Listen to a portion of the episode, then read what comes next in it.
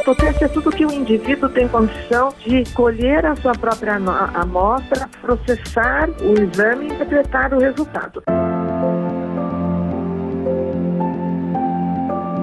Podcast Entrevista é Nacional. Se inscreva no canal e compartilhe. Olá, eu sou Juliana Maia e nesse episódio do podcast a gente fala sobre os autotestes para detectar tanto a Covid-19 quanto HIV, diabetes e até gravidez. A entrevistada foi a farmacêutica Joseli Chiarella, ela que é consultora da Câmara Brasileira de Diagnóstico Laboratorial. Ela explica que todo teste deve ser feito exatamente como indica o fabricante para que o resultado seja fidedigno. E ressalta que os autotestes têm a finalidade de triagem, ou seja, quando o resultado é negativo, mas a pessoa continua com sintomas, o ideal é que ela busque outra metodologia. Vem comigo ouvir esse bate-papo. É isso, né? Muitos jovens acabam preferindo o autoteste, né? Tem essa questão da autonomia, da privacidade. Mas se a pessoa não fizer com seriedade, não seguir ali o que está indicando o fabricante, pode ser que o resultado não seja fidedigno, né? Então, os autotestes, ele tem uma finalidade de triagem, de screening. Então, a, a, orientação que a gente dá é que um, um autoteste negativo Vamos imaginar por uma coleta não feita de uma forma não tão apropriada e a pessoa continua com sintomas, ela tem que buscar outra metodologia, ou para repetir o próprio teste do Covid, ou para fazer um diagnóstico diferencial, porque ela pode ter coletado adequadamente o teste é negativo. A sintomatologia da gripe, por exemplo, da influenza, é muito parecida com o Covid. Uhum. Então, não é só.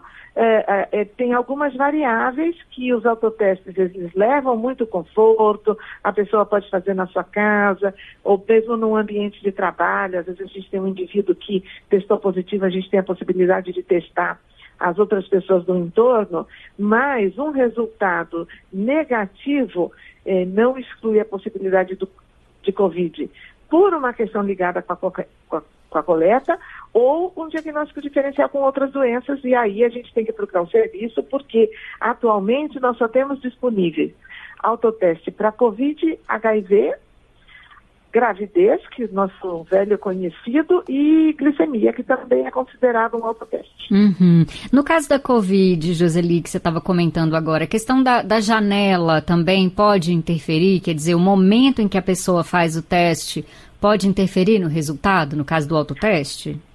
Olha, a grande maioria dos testes tem indicação para ser feita no quinto dia. Uhum. Quando a pessoa tem sintoma, é bastante provável que o teste dê positivo é, até em dias mais precoces, segundo ou terceiro dia, na presença do sintoma. Mas a indicação do teste é que ela se, seja feita no quinto dia, por exemplo, a partir do contágio. Então, eu tive um contágio suspeito, eu não tenho sintoma, eu sou um indivíduo assintomático. Essa é outra vantagem do autoteste, né? Uhum. Testar com facilidade um indivíduo assintomático. E aí, então, eu tenho que esperar o, o quinto dia, porque é o tempo que o vírus teve para entrar dentro do organismo, se replicar e estar tá numa concentração suficiente para ser detectada pelo autoteste. Então, uh, sem sintoma, o quinto dia é o indicado. Se o indivíduo tiver com sintoma, o quanto antes, porque a grande vantagem do autoteste é a gente identificar o indivíduo que pode contaminar outras pessoas. Uhum. Ele é uma barreira importante na disseminação da pandemia. Verdade. E nos, em outros países ele tem sido muito utilizado também, né, Joseli? Eu vejo muito, na Europa, na França, as pessoas têm usado bem justamente com esse intuito que você falou, de não contaminar é. outras pessoas. Nós tivemos a aprovação do registro dos autotestes eh, da Anvisa final de janeiro, comecinho de fevereiro, bastante tardiamente. Então, durante o ano de 2021, os outros países, Europa, Estados Unidos, de maneira geral, já faziam uso do autoteste. Então, por exemplo, assim, aqui, no, eu estou nos Estados Unidos hoje, né? Então, aqui, quando você tinha uma criança positiva na escola, aí um bilhetinho para os pais, olha, tem um caso positivo. Aí o pai vai lá na farmácia, compra o autoteste e testa a criança quando recomendado.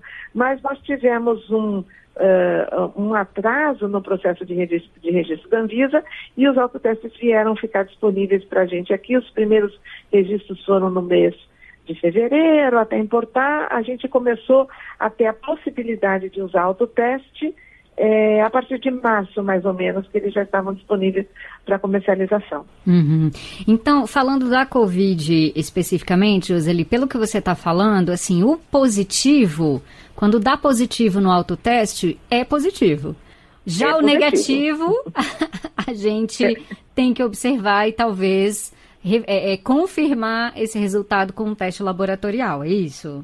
Isso, tanto para a Covid quanto para outras doenças. As viroses respiratórias, elas têm sintomatologia muito parecida, né? Uhum. Então, é, principalmente diferenciada da influenza, Aqui nós estamos falando com o público da região norte, mas a gente pode lembrar, por exemplo, que na região sudeste nós tivemos um surto de influenza entre dezembro e janeiro desse ano, num momento que a gente tinha muitos casos de, eh, de Covid ainda. Uhum. Então, este diagnóstico eh, diferencial também é muito importante. No formato de autoteste não existe, mas num formato de teste laboratorial, eh, eu consigo fazer num mesmo teste Covid, influenza e vírus essencial respiratório, porque são três patologias, eh, são três vírus pulmonares de sintomatologia muito parecida. Uhum, perfeito. E o teste de gravidez, Joseli, você falou bem, né? Estamos até bem familiarizadas, mas acho que já tem uns bem mais modernos hoje em dia, né? Minha produtora estava falando aqui que tem uns que já conseguem até estimar semanas de gravidez, verdade isso? Ele consegue estimar, uhum. porque tem um hormônio que é produzido eh, só pela mulher grávida e ele vai aumentando a concentração à medida que os dias ou as semanas de gravidez elas, vão aumentando. Então, dá para ter uma estimativa de dias com base nesta concentração. Então, Olha. Então, ele também é um teste de eh, triagem. Os uhum. autotestes têm uma vantagem porque é, uma pessoa que faz um, um, autoteste de gravidez, ela vai procurar um serviço médico, uhum. né? Porque ela sabe que ela tem que acompanhar, porque ela sabe que ela tem, é, que, ela tem que fazer o pré-natal. Então, imagina se a gente tivesse uma situação que é, toda suspeita de gravidez, para ter o confirmatório, eu preciso ir para um laboratório, ou colher a urina, ou colher o sangue eventualmente. Então, a facilidade de poder adquirir um teste, esses testes têm um custo relativamente é, barato, né? Uhum. E poder fazer em casa. Verdade. Eu estou num evento aqui nos Estados Unidos, agora acabei de passar por um stand, é um evento de diagnóstico, ganhei uma caixinha de autoteste. Olha que fazer. maravilha. Né? A gente ainda não tem essa realidade aí no Brasil. Uhum. Né? Mas o, no caso do teste de gravidez, a premissa é a mesma, quer dizer, deu positivo, não tem como ser falso positivo. Porém, o negativo pode ser falso negativo também? O negativo pode ser que ele foi colhido muito precocemente uhum. e algo que não foi respeitado na instrução de uso pode ter interferência é, na realização do resultado. Então, todos os testes, eles têm é, uma coisa dentro que, que é o, o controle, que a gente chama de controle interno. Então, por exemplo, o teste do Covid, o teste positivo dá duas bandas. Uma banda que é o controle interno, que me diz que o teste foi realizado adequadamente. Uhum. E aí, se eu não tiver a banda positiva, o teste é claramente negativo. Mas ele foi realizado adequadamente. O teste da gravidez também. Então, eu tenho uma, um sinal, assim, uma linha que se forma para dizer que o teste foi feito. Uhum. Né? Adequadamente, eu tinha material suficiente, o material foi colhido, uhum. mas ele foi negativo. E, de novo, se a gente continua com a suspeita clínica, é, menstruação interrompida, ou entre, aí tem que procurar um médico. Então, uhum. o autoteste, ele é um teste de triagem, ele não é um teste de diagnóstico. Perfeito. Isso vale também para o autoteste que identifica o HIV? O autoteste também é um autoteste de triagem, ele uhum. tem usado, sido muito usado nas uh, uh, campanhas públicas do Ministério da Saúde, porque, por exemplo, as pessoas que uh, se dirigem aos postos de saúde, elas podem até levar uma, algumas unidades dos autotestes para distribuir para os seus parceiros, para que isso seja testado de uma forma bastante sem exposição do indivíduo. E, e, nós sabemos que como hoje existe tratamento disponível é, para essa condição do paciente que é HIV positivo, que ao tomar consciência um resultado positivo, esse indivíduo deve procurar o serviço de saúde. Lá ele fará um teste confirmatório e vai ser encaminhado para o tratamento. Uhum. No caso do HIV é muito importante a testagem, né, Joseli? A gente fala muito da importância do uso de preservativo e tem que ser as duas coisas, né? Tanto o uso de preservativo quanto a testagem. Deve, assim, principalmente os jovens, têm que estar muito conscientes da importância. Eu sei que muitas vezes é, se sentem intimidados, né, e tal, e aí o autoteste vem um pouco ajudar nessa questão, né? ele vem ajudar no diagnóstico, uhum. mas o uso do preservativo é o mais importante. Mais importante. uma vez que houve a exposição, claro que o autoteste vai trazer uma notícia que vai levar esse indivíduo para o serviço de saúde, vai se tratar e ter uma qualidade de vida, porque hoje nós temos medicamento para isso. Mas o uso do preservativo e, eventualmente, das profilaxias eh, pós-exposição, que também são disponíveis no SUS, isso é mais importante. Então, nós queremos, de toda forma, evitar que o indivíduo fique doente. O autoteste encurta a jornada do paciente já contaminado para ter acesso ao tratamento. E né? impede que ele contamine outras pessoas, né? É isso que é o mais importante. E a prevenção da contaminação, o paciente pode ter uma vida bastante normal, é o uso de preservativo. Né? Perfeito. Né? Esse uso de preservativo é muito importante. É. E nós estamos aí aguardando é, um pouco do desenvolvimento técnico-científico e um pouco também, a Anvisa já está olhando para isso, é, ter um teste para HCV. Então, a HCV é uma hepatite silenciosa que afeta milhares de pessoas. Ela não tem vacina, mas ela tem um tratamento. Uhum. Só que para que a pessoa tenha acesso ao tratamento, ela precisa ter o diagnóstico. Então, o autoteste também será uma ferramenta para diagnosticar hepatite C. Que maravilha. Tem alguma outra, hum, algum outro tipo de autoteste é, muito diferente, assim, ou que existe em outros lugares do mundo que a gente ainda não tem no Brasil, mas que seria bom?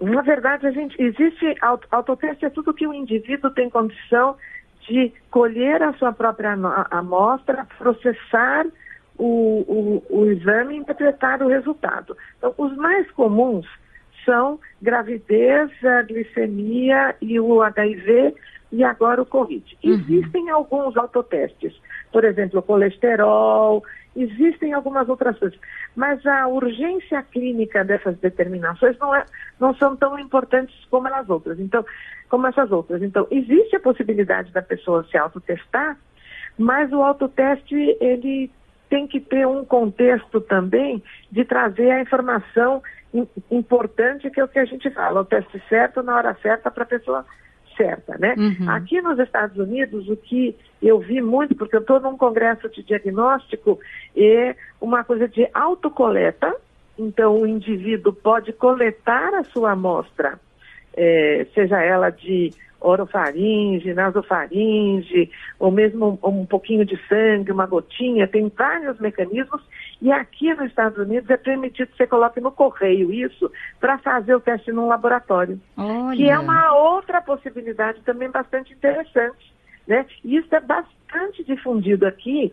Então aí eu levo o acesso a um mar de testes mas baseado no princípio não do autoteste, porque não é o próprio indivíduo que faz o seu teste, mas ele faz a sua autocoleta. Então, por exemplo, é, coleta de secreção é, vaginal para diagnóstico de é, sífilis e gonorreia. Uhum. Isso é uma coisa que já tem uso bastante difundido aqui no Brasil, no, nos Estados Unidos, desta autocoleta. O material daí vai preservado para um laboratório, o teste é feito lá, porque ele não é tão simples assim de ser realizado por um indivíduo uhum. na sua própria casa. Mas, Joseli, isso aqui no Brasil ia trazer uma revolução, principalmente para quem vive em regiões mais isoladas, né, é, na, principalmente na região norte, quem está longe claro. dos centros, longe dos atendimentos de saúde, né, Joseli? Seria claro. incrível. É, isso foi uma, um, um dos, dos, highlights que agora eu estou levando para o Brasil para ver, porque isso a gente tem que adequar a legislação, né? Para que é, é, a Anvisa sempre tenha uma preocupação com a segurança. Então, temos que regulamentar para que isso possa ser executado com segurança na casa do indivíduo, transportado com segurança, chegar com segurança no laboratório. Então, nós temos uma jornada agora para trazer essa, essa inovação que aqui nos Estados Unidos já é bastante utilizado. Então, você compra um kit, ele já vem até com o códigozinho de barra da etiqueta, bota no correio, chega no laboratório. Meu Deus, maravilhoso! Eu aguardo né? ansiosa.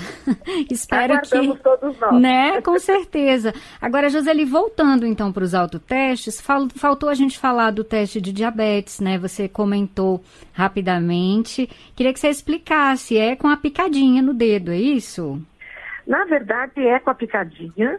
E a gente tem hoje já um outro mecanismo de autoteste que já é, é, comercializado aí no Brasil, que são os botões que você coloca na pele, num aparelhinho que faz este, essa monitorização. Esse é um adesivo, uma, como se fosse uma moedinha que a gente coloca no, no braço do indivíduo e aí não tem picadinha. Então, isso é particularmente bom para criança. A gente tem muito caso de diabetes juvenil e criança dá, dá dor, mais difícil, mais chatinha, às vezes tem que controlar na escola. Então a gente tem é, de grande forma difundido o teste que é da picada do, do dedinho, mas a gente já tem uma inovação que é um mecanismo indolor de fazer Nossa. essa determinação da glicemia. Muito e aqui, aqui nos Estados Unidos a gente já notou que este do botãozinho é, já é, suplantou o da picadinha, pelo uhum. conforto, pela facilidade. Nós já temos disponível isso aí no Brasil.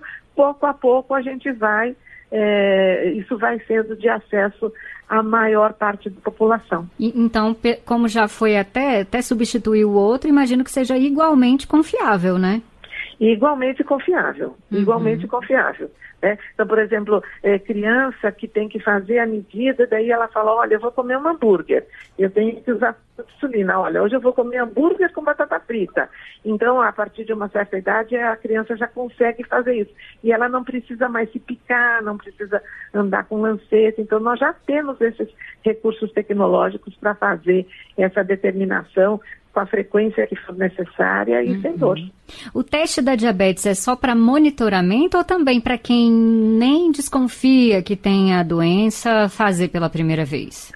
De novo, nós estamos falando de um teste de triagem. Então, uhum. por exemplo, a gente vê a cada tanto campanhas, assim, é, vou, vou, falar metrô porque é a situação de São Paulo, mas em lugares públicos ou em parques, em que você faz uma monitorização, por exemplo, faz uma picadinha na hora, e quantos casos não são pegos que ali a glicose está alta e ele recebe a primeira orientação de procurar um médico para fazer um acompanhamento da glicemia. Então, isso pode ser usado também em campanhas públicas para fazer aquela determinação, falar assim, olha, ligou um alerta, uhum. vá procurar o serviço médico porque a sua glicemia está muito alta. Maravilha. Joseli, como que a gente pode então usar da melhor forma esses autotestes? O básico é isso, atentar para as recomendações dos fabricantes, fazer tudo no, na data certinha, tudo coletar ali os materiais direitinho, é isso, né? É isso, é isso. Então tem sempre um trabalho grande é, das empresas, tem é, vídeos que orientam. Então, por exemplo, assim, um autoteste de Covid, ele não pode. A gente hoje não está neste momento, mas nós tivemos um momento que para sair do Brasil a gente precisava fazer um teste de Covid, né? Agora a gente está precisando só apresentar comprovante de vacinação. Eu não posso fazer um autoteste para é, justificar a minha, a minha viagem. Por quê?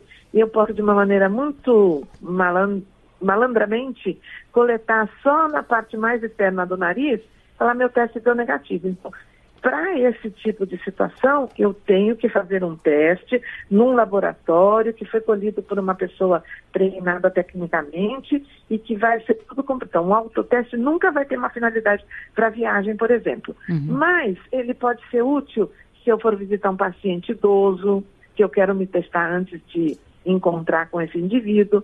Então, atentar que ele tem que ser, é, que o, o, cotonetinho tem que ser colocado de 2 a 4 centímetros para dentro do nariz para que garanta que atinja a parcela, é, a parte do nariz que contém uma certa quantidade de vírus para que o teste seja positivo.